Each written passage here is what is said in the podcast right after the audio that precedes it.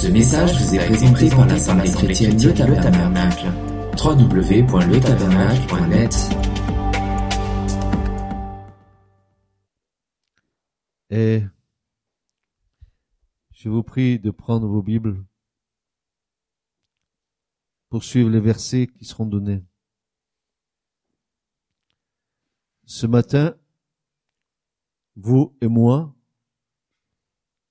nous allons tester les limites de notre spiritualité. Ce matin, donc, nous allons tester les limites de notre spiritualité avec un exercice spirituel qui, malheureusement, n'est pas assez souvent pratiqué dans nos églises. Je veux parler de l'exercice du pardon et de la réconciliation. Je voudrais qu'on comprenne bien ce que c'est que le pardon et la réconciliation. Et cet exercice-là va nous montrer les limites où nous nous sommes arrêtés dans notre soi-disant spiritualité pour savoir si vraiment nous sommes agréables à Dieu. Premièrement, nous devons donner une définition du mot pardon. Et le pardon est une euh, notion qui est très mal comprise chez les non-chrétiens comme chez les chrétiens. Selon le dictionnaire Le Petit Robert, pardonner, c'est tenir une offense pour non avenue. Tenir une offense qui est inexistante, qui n'est pas arrivée renoncer à tirer vengeance d'eux. Voilà ce que veut dire la notion que donne le petit Robert. Je répète, tenir une offense pour non avenue. Une offense pas arrivée, qui, qui n'existe pas et qui est inexistante, et surtout renoncer à tirer vengeance d'eux. Alors d'abord la première question, qui se pose à nous. Pourquoi pardonner et pourquoi est-ce si important que de pardonner? La première réponse est la suivante, c'est parce que Dieu nous le demande. C'est pas un homme, c'est pas une femme, c'est pas un ange, c'est Dieu. Dieu nous le demande. C'est une demande instante du Seigneur et c'est un acte de soumission au Seigneur. Je lis avec vous deux passages dans l'Écriture parce que nous devons toujours appuyer ce que nous disons par la parole du Seigneur. Et nous irons dans l'Épître aux Colossiens.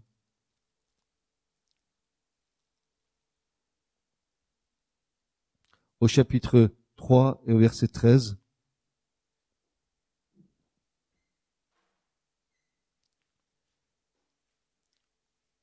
On va commencer par euh, verset 12. Colossiens 3, verset 12. Revêtez-vous donc comme des élus de Dieu. Je vous rappelle qu'un élu, c'est quelqu'un qui a été appelé, qui a répondu à l'appel, et par ce fait-là, même, il est rentré dans l'élection de Dieu. Il y a beaucoup d'appelés, dira Jésus, mais peu d'élus parce que peu répondent à l'appel. Mais ceux qui ont été appelés de Dieu sont élus de Dieu. C'est pour ça que Paul va dire aux Colossiens, revêtez-vous donc comme des élus de Dieu, saints et bien-aimés. Euh, premier mot, d'entrailles de miséricorde,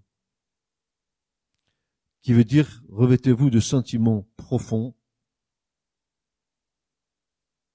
de bonté, d'humilité, de douceur, de longanimité. Voilà, le mot est là, vous supportant l'un l'autre et vous pardonnant les uns aux autres. Et si a un sujet de plainte contre un voyez-vous, comme le Christ vous a pardonné, vous aussi faites de même.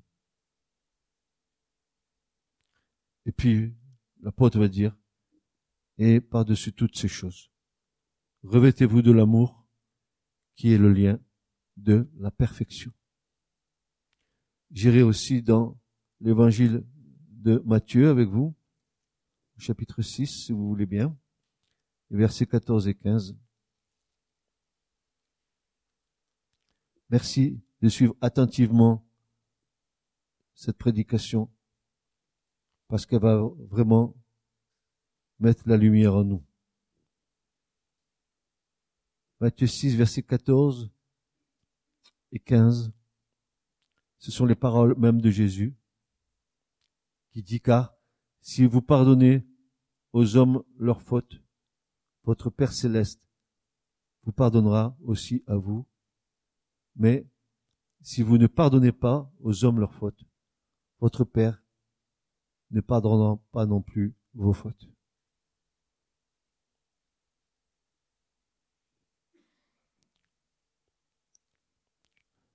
Donc, premièrement, parce que Dieu nous le demande.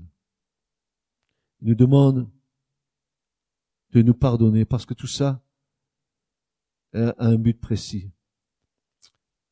Le fait que nous nous pardonnions va nous montrer que d'abord, il y a eu un grand pardon qui a été fait à la croix.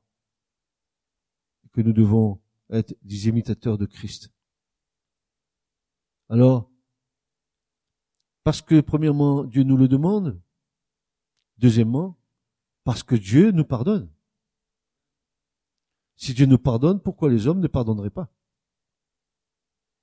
C'est une conséquence du pardon reçu. Là, on va aller dans Matthieu 18. Je veux qu'on lise tous les versets, s'il vous plaît, ce matin.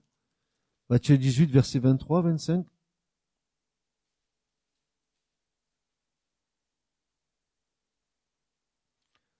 À partir du verset 21, si vous voulez, hein, jusqu'à 35, mais on va commencer euh, avec Pierre au verset 21. Alors Pierre s'approchant de lui, lui dit, Seigneur, combien de fois mon frère péchera-t-il contre moi et je lui pardonnerai, et lui pardonnerai-je, pardon. Sera-ce jusqu'à cette fois? Jésus lui dit, je ne te dis pas jusqu'à cette fois. Je, vois le, regard du Seigneur euh, envers Pierre, ce regard d'amour qu'il a dû avoir envers Pierre en lui disant, mais Pierre, est-ce que tu pourrais limiter le, pardon de Dieu? Parce que si tu le limites en me disant ça, tu vas me limiter à moi sur la croix. Alors Jésus va lui répondre, je ne te dis pas jusqu'à cette fois, Pierre, mais jusqu'à soixante-dix-sept fois. Et pour ceux qui sont un peu calculateurs, je vous renvoie à des calculs mathématiques d'une journée de 12 heures, 12 heures de nuit, 12 heures de jour, où nous vivons. Et puis on va prendre ces 77 fois, on va faire une division dans le temps, et vous allez apercevrez que ce que Jésus dit est en train de nous dire là, il nous dit, vous devez être tout le temps en état de pardon. Tout le temps. C'est pourquoi le royaume des cieux a été fait semblable à un roi qui voulut compter avec ses esclaves, comme il lui commençait à compter, on lui amena un qui lui devait dix mille talents. Une grosse somme, n'est-ce pas? Et comme il n'avait pas de quoi payer, son seigneur ordonna qu'il fût vendu, lui et sa femme et ses enfants et tout ce qu'il avait, et que le paiement fût fait. L'esclave, donc, se jetant à ses pieds, lui rendit hommage, disant, Seigneur, use de patience envers moi, je te paierai tout. Et le seigneur de cet esclava, touché de compassion, le relâcha et lui remit la dette. Mais cet esclave étant sorti, trouva un de ceux qui étaient esclaves avec lui qui lui devait s'en denier. Et l'ayant saisi, il l'étranglait, disant, paye si tu dois quelque chose. Celui donc qui était esclave avec lui, se jetant à ses plaies, le supplia en disant, use de patience envers moi et je te paierai. Et il ne voulut pas.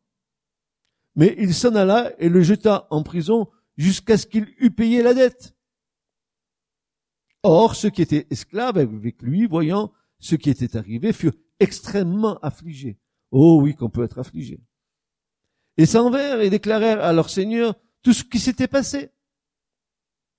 Alors son Seigneur, l'ayant appelé auprès de lui, lui dit, méchant esclave, je t'ai remis toute cette dette, parce que tu m'en as supplié.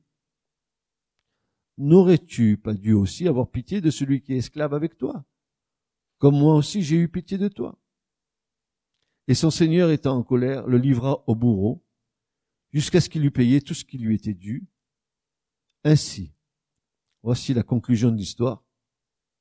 Ainsi, mon Père céleste vous fera si vous ne pardonnez pas de tout votre cœur chacun à son frère. Premièrement, Dieu nous demande de pardonner. Secondement, il nous demande de pardonner parce que lui-même nous a pardonné. C'est une marque et une mesure de notre propre expérience de la grâce de Dieu. Nous avons reçu le pardon par grâce. Il nous a fait grâce, nous devons faire grâce. Troisièmement, parce que lorsque nous pardonnons, nous imitons Dieu.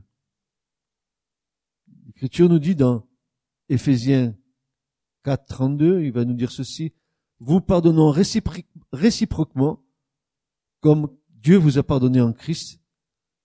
Devenez donc les imitateurs de Dieu. Vous pardonnons réciproquement comme Dieu, l'exemple, comme Dieu vous a pardonné en Christ. devenez donc les imitateurs de Dieu. Alors qu'est-ce que c'est que pardonner? Pardonner, c'est revêtir l'homme nouveau et entrer dans notre identité en Christ. Devenir conforme à ce que nous sommes en Christ.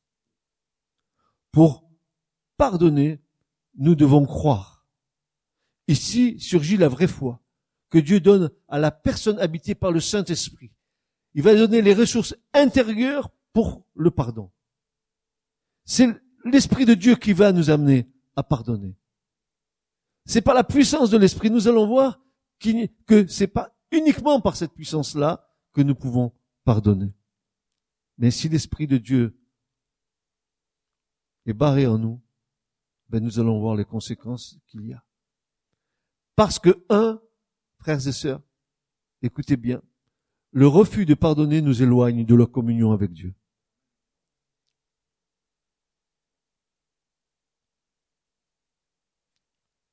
Et dans, la prière que Jésus nous a enseignée, parce que nous ne savions pas prier, n'est-ce pas?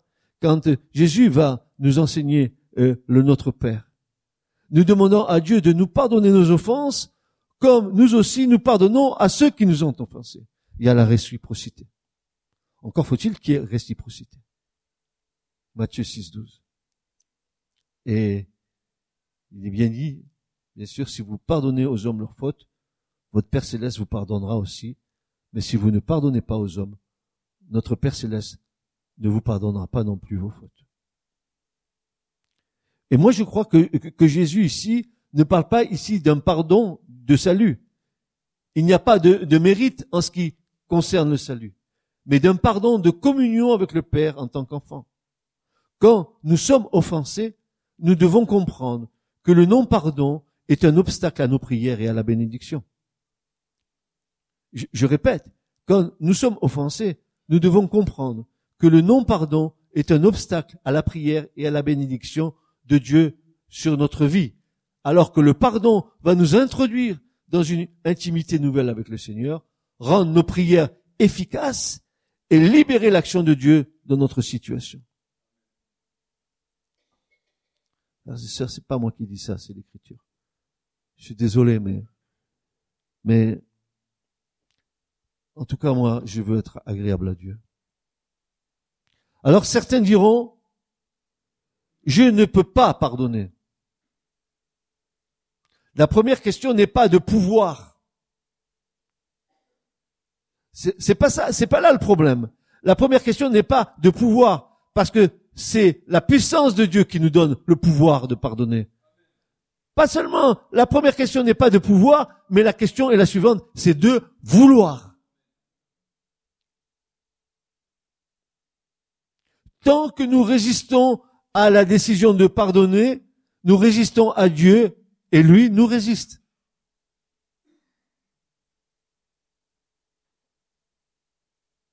C'est pour ça que, frères et sœurs, il me vient à l'esprit un verset de l'écriture qui dit, autant que cela dépend de vous, soyez en paix avec tous.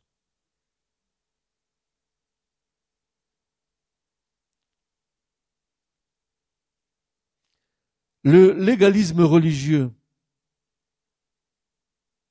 et la propre justice sont des armes d'une extrême efficacité que nous mettons entre les mains de l'ennemi et qui les utilise pour s'opposer au pardon et à la réconciliation entre frères et sœurs.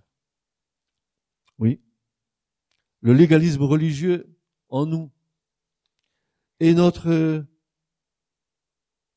propre justice.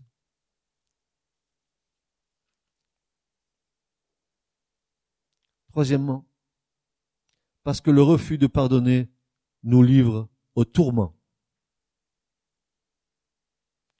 La parabole du serviteur impitoyable se termine dans les tourments le maître livre au bourreau. Au fait, qui sont ces bourreaux? Vous êtes posé la question dans l'écriture? Basanistes en grec à cette définition suivante, celui qui tire la vérité par l'usage de la torture. Un bourreau dont la fonction est de torturer ou de faire mourir. C'est ça un bourreau. Et beaucoup d'enseignants disent ici que les bourreaux, ce sont les démons auquel cet homme sera livré. Le mot employé ici, le serviteur impitoyable qui refuse de pardonner et d'offrir la grâce qu'il a lui-même reçue. Le serviteur impitoyable qui refuse de pardonner et d'offrir la grâce qu'il a lui-même reçue. Alors quels sont les bourreaux qui tourmentent ceux qui ne pardonnent pas? Parce qu'ils sont nommés, n'est-ce pas, dans ce passage. Quels sont les bourreaux qui tourmentent ceux qui ne pardonnent pas? Je vais vous dire. Qui sont? L'amertume, la haine, la rancune, le désir de vengeance, la pitié de soi et l'esprit de jugement? Voilà comment notre Père céleste vous traitera si vous ne pardonnez pas. Vous serez livré au tourment de ces bourreaux. Vous serez, écoutez bien, vous serez prisonnier de ces pensées et de ces sentiments que vous ne voulez pas abandonner. Ils vont vous tourmenter et vous détruire.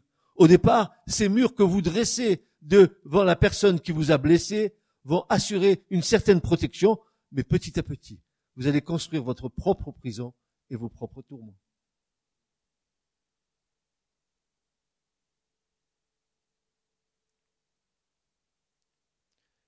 parce que le refus de pardonner infeste ceux qui nous entourent. Hébreu 12, versets 14 et 15.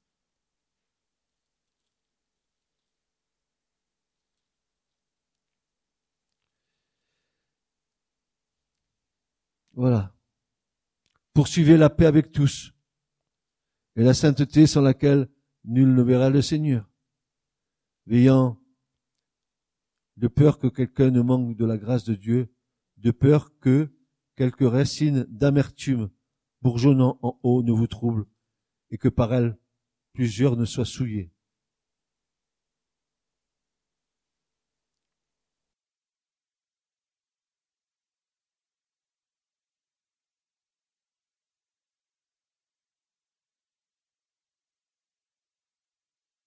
Recherchez la paix, dit l'Épître aux Hébreux. Parce que le refus de pardonner infeste ceux qui nous entourent. Si l'amertume et la colère contrôlent nos vies, nous allons développer un style de vie et de relations contrôlées par cette colère. De façon souvent inconsciente, la personne qui n'a pas pardonné et qui n'a pas coupé avec son passé le reproduit dans son couple, avec ses enfants et infeste toute sa famille. C'est le constat tardif de cette réalité qui amène les personnes à rechercher de l'aide. Elles transmettent elles-mêmes cet état d'esprit dans l'assemblée locale.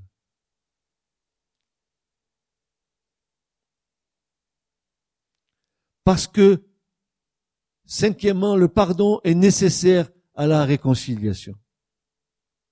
On ne peut pas se réconcilier sans s'être pardonné. Nous allons voir pourquoi.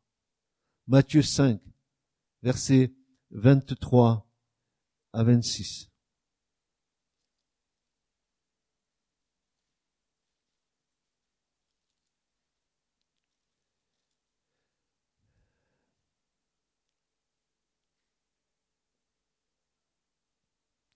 Moi, je vous dis, dira le Seigneur Jésus, moi, je vous dis que quiconque se met en colère, euh, lourdement, non, non, non, non, Jésus va, va donner le bon mot, légèrement, contre son frère, sera passible, sera passible du jugement. Qu'est-ce que Jésus veut nous dire? Quelle est l'invitation qu'il nous fait là? Qu'est-ce que c'est légèrement? Un mot de travers? Ce qu'il y a dans, dans, dans l'Église, les deux clés que Dieu nous a données pour garder la paix dans l'Église et l'unité dans l'Église, c'est le pardon et la réconciliation. Comment se fait-il que ça se vit, ça se vit pas dans l'Église? Quelle tristesse, c'est là que nous, commençons à voir la limite de notre spiritualité. Ah oui, nous pouvons être remplis de la parole, remplis de beaucoup de connaissances, remplis de beaucoup de choses, mais les choses essentielles, la base de notre foi est oubliée. Pourquoi? Parce que tout le reste, c'est peut-être pour, pour que la chair puisse prendre une place quelque part.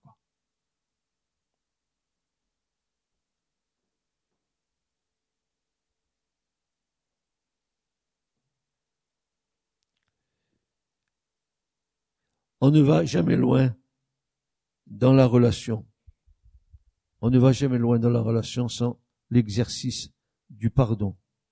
Vous ne pourrez jamais construire de relations profondes et durables si vous ne savez pas pardonner. Parce que le pardon est suivi à tous les niveaux, pas seulement dans l'église, dans les couples, dans les familles, dans les relations entre parents et enfants, dans le travail.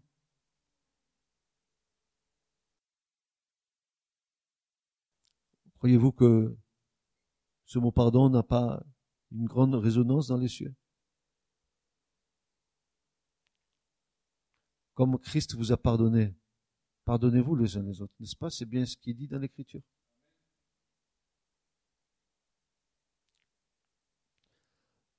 Dans le pardon, Dieu vise la réconciliation. Si vous ne pardonnez pas, vous ne pourrez pas vous réconcilier. Mais il ne faut pas confondre le pardon et la réconciliation, même si les deux sont très liés. Dans une démarche de pardon, il est important de les dissocier et de ne pas penser d'abord réconciliation. Parler réconciliation avant pardon, c'est mettre la charrue avant les bœufs. Si la personne blessée est amenée trop vite à penser réconciliation, sans un travail pénible au préalable dans son cœur de repentance, elle risque de ne pas pardonner ou de donner un pardon à bon marché qui ne créera pas les conditions nécessaires à une réconciliation. Une démarche de pardon commence par une démarche personnelle devant Dieu avant d'être une démarche extérieure vers l'offenseur. Si nous voulons aider quelqu'un à cheminer dans une démarche de pardon, nous devons respecter son état émotionnel et ne pas pousser cette personne trop vite vers la réconciliation. Il y a des étapes, un processus, c'est le Saint-Esprit qui va agir. Jusqu'où pardonner Existe-t-il des limites au pardon? Non mes frères, non mes sœurs, il n'y a pas de limite au pardon parce que la mesure de la grâce, eh ben, c'est la grâce de Dieu. Voilà, c'est simple. La mesure de la grâce, c'est la grâce de Dieu. Là, dit Paul dans les Romains, là où le péché a abondé, la grâce a surabondé. Sommes-nous plus grands que le Seigneur? Sommes-nous plus grands que nos frères apôtres qui nous ont enseigné ces choses? Sommes-nous plus grands que celui qui a dit à la croix, pardonne-leur Sommes-nous, nous, plus grands? La grâce de Dieu est plus forte et plus grande que le péché. Attention, frères et sœurs, je parle ici du pardon offert qui est gratuit, pas du pardon de communion avec l'offenseur. Pardonner, est-ce oublier L'écriture dit que Dieu ne se souviendra plus de nos péchés. Amen, amen. C'est une grande grâce, vous savez, une grande grâce que nous avons. Car, dit l'Écriture, je pardonnerai leur iniquité, je ne me souviendrai plus de leurs péchés. Hébreu 10, 17. Et Dieu de surenchérir, c'est moi, c'est moi qui efface les transgressions pour l'amour de moi, et je ne me souviendrai plus de tes péchés. Quel Dieu est semblable à toi qui pardonne l'iniquité et qui oublie les péchés du reste de ton héritage? Il ne garde pas sa colère à toujours, car il prend plaisir en la miséricorde. Il aura compassion de nous. Il mettra sous ses pieds nos iniquités. Tu jetteras au fond de la mer tous leurs péchés. Michée 7, verset 18-19. C'est la même idée que nous nous retrouvons dans le psaume 103, 12. Autant l'Orient est éloigné de l'Occident, autant il éloigne de nous nos transgressions. Jusqu'à un certain point, l'oubli peut résulter du pardon, mais ce n'est ni la condition ni la preuve du pardon.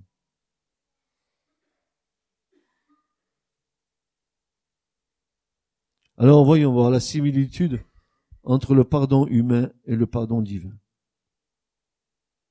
Les similitudes entre les deux. Le pardon humain est aussi une grâce comme le pardon divin. L'offenseur n'a pas à le mériter comme nous ne méritons pas le pardon de Dieu. La repentance de l'offenseur n'est pas un prix qu'il doit payer pour que nous lui pardonnions. Deuxièmement, le pardon humain est un pardon offert à l'offenseur. Une démarche de pardon consiste donc, premièrement, à rendre le pardon disponible pour l'offenseur. Cette démarche est totalement personnelle et intérieure. Elle procède et la repentance de l'offenseur. Elle précède la repentance de l'offenseur. Troisièmement, le pardon qui rétablit la relation. N'est-ce pas plutôt ce pardon du croyant que nous devons imiter? Parce que nous n'avons pas à exercer en tant qu'individu la justice à la place de Dieu. À la place de la société ou à la place de l'Église. Je répète cette phrase. N'est-ce pas plutôt ce pardon du croyant que nous devons imiter? Parce que nous n'avons pas à exercer en tant qu'individu la justice à la place de Dieu, de la société ou de l'Église. Le pardon humain signifie la remise d'une peine méritée. Le pardon divin n'est accordé qu'après l'exécution de la peine. À cause de sa justice, Dieu ne pouvait pas nous témoigner sa bienveillance sans expiation. Il fallait que Dieu soit apaisé envers nous, ce qui nécessitait un juste châtiment du péché. Pour qu'il y ait réconciliation entre le Seigneur et nous, il ne suffit pas que nous changions d'attitude. Il fallait que Dieu exerce sa justice. Dans le pardon divin, Dieu ne pouvait pas ne pas être juste.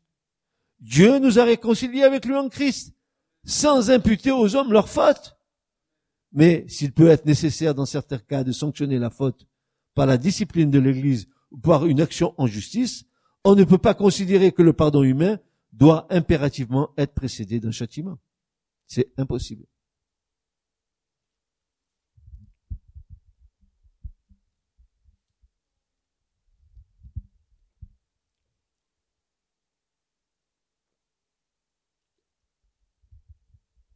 Alors la différence entre les deux. l'offense péché d'autrui à mon égard. Je n'ai pas à le justifier à bon compte, à le banaliser, à l'accepter, à le pardonner sans condition, notamment sans repentance. Le danger du pardon à trop bon marché est signalé comme l'affirme, comme l'affirmation du prophète. Si l'on fait grâce, écoutez bien ce que dit le prophète, si l'on fait grâce aux méchants, il n'apprend pas la justice.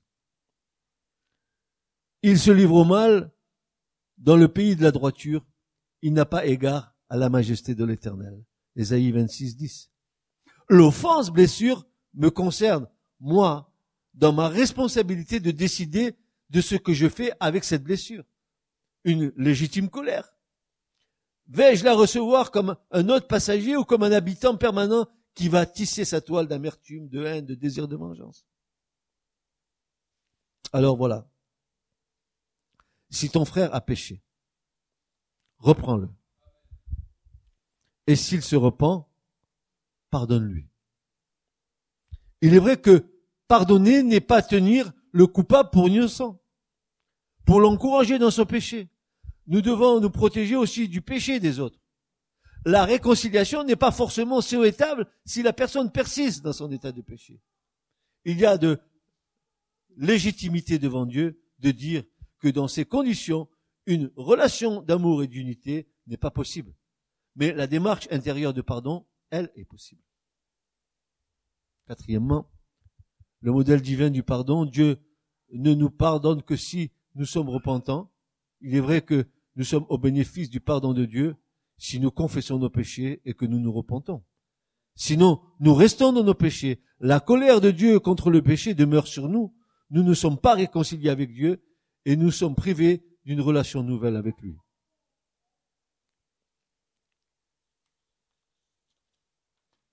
Frères et je voudrais terminer ce message sur en laissant passer parler notre frère Jean l'apôtre.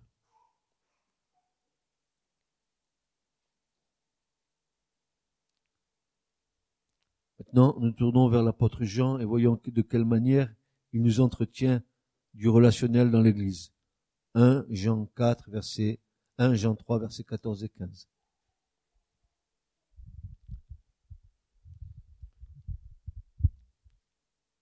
Comment? Question cruciale, primordiale essentiel. Question de vie éternelle. Nous, dit Jean, nous savons que nous sommes passés de la mort à la vie parce que nous aimons les frères. Celui qui n'aime pas son frère demeure dans la mort. Quiconque haït son frère est un meurtrier. Et vous savez qu'aucun meurtrier n'a la vie éternelle demeurant en lui. Ceci est la première déclaration de Jean concernant les, relations fraternelles. Allons plus loin. Allons dans 1 Jean 3, versets 18 à 23. Quelle belle leçon que nous recevons ce matin. Enfant, dira Jean, n'aimons pas de parole ni de langue, mais en action et en vérité. Et par ceci, nous saurons que nous sommes de la vérité et nous assurerons nos cœurs devant lui que si notre cœur nous condamne, Dieu est plus grand que notre cœur et il sait toutes choses. Bien-aimés, si notre cœur ne nous condamne pas, ben nous avons de l'assurance envers Dieu. Et quoi que nous demandions, nous recevons de lui parce que nous gardons ses commandements et que nous pratiquons les choses qui sont agréables devant lui. Et c'est ici son commandement. Que nous croyons au nom de son Fils Jésus-Christ.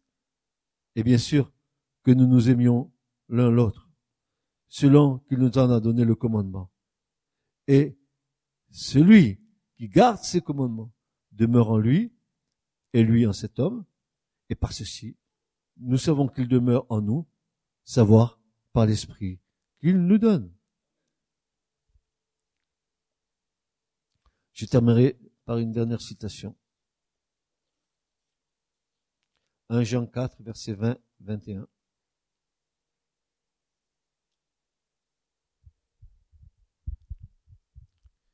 Et celle-là est forte. 1 Jean 4, 20, 21. Si quelqu'un dit, j'aime Dieu, et qu'il haïsse son frère, il est menteur. Car celui qui n'aime pas son frère qu'il voit, comment peut-il aimer Dieu qu'il ne voit pas? Quelle logique implacable. Implacable. Et on devrait s'humilier devant ce que vient d'entendre. Et nous avons ce commandement de sa part. Un commandement. Un. Que celui qui aime Dieu aime aussi son frère.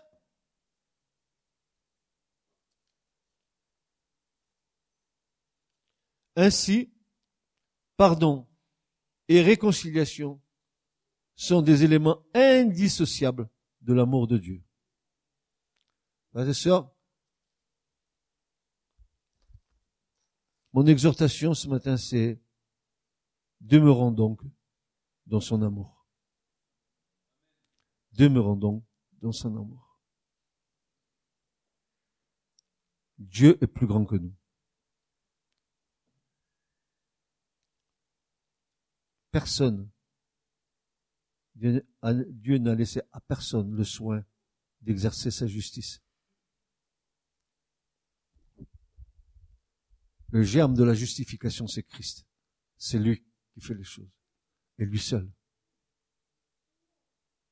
Il a payé le prix pour ça. Aurions-nous l'audace, aurions-nous l'audace de nous mettre à sa place? Donc, demeurons dans son amour.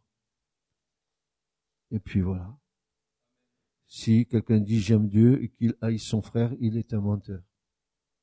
Car celui qui n'aime pas son frère, qu'il voit, comment peut-il aimer Dieu, mais qu'il ne voit pas?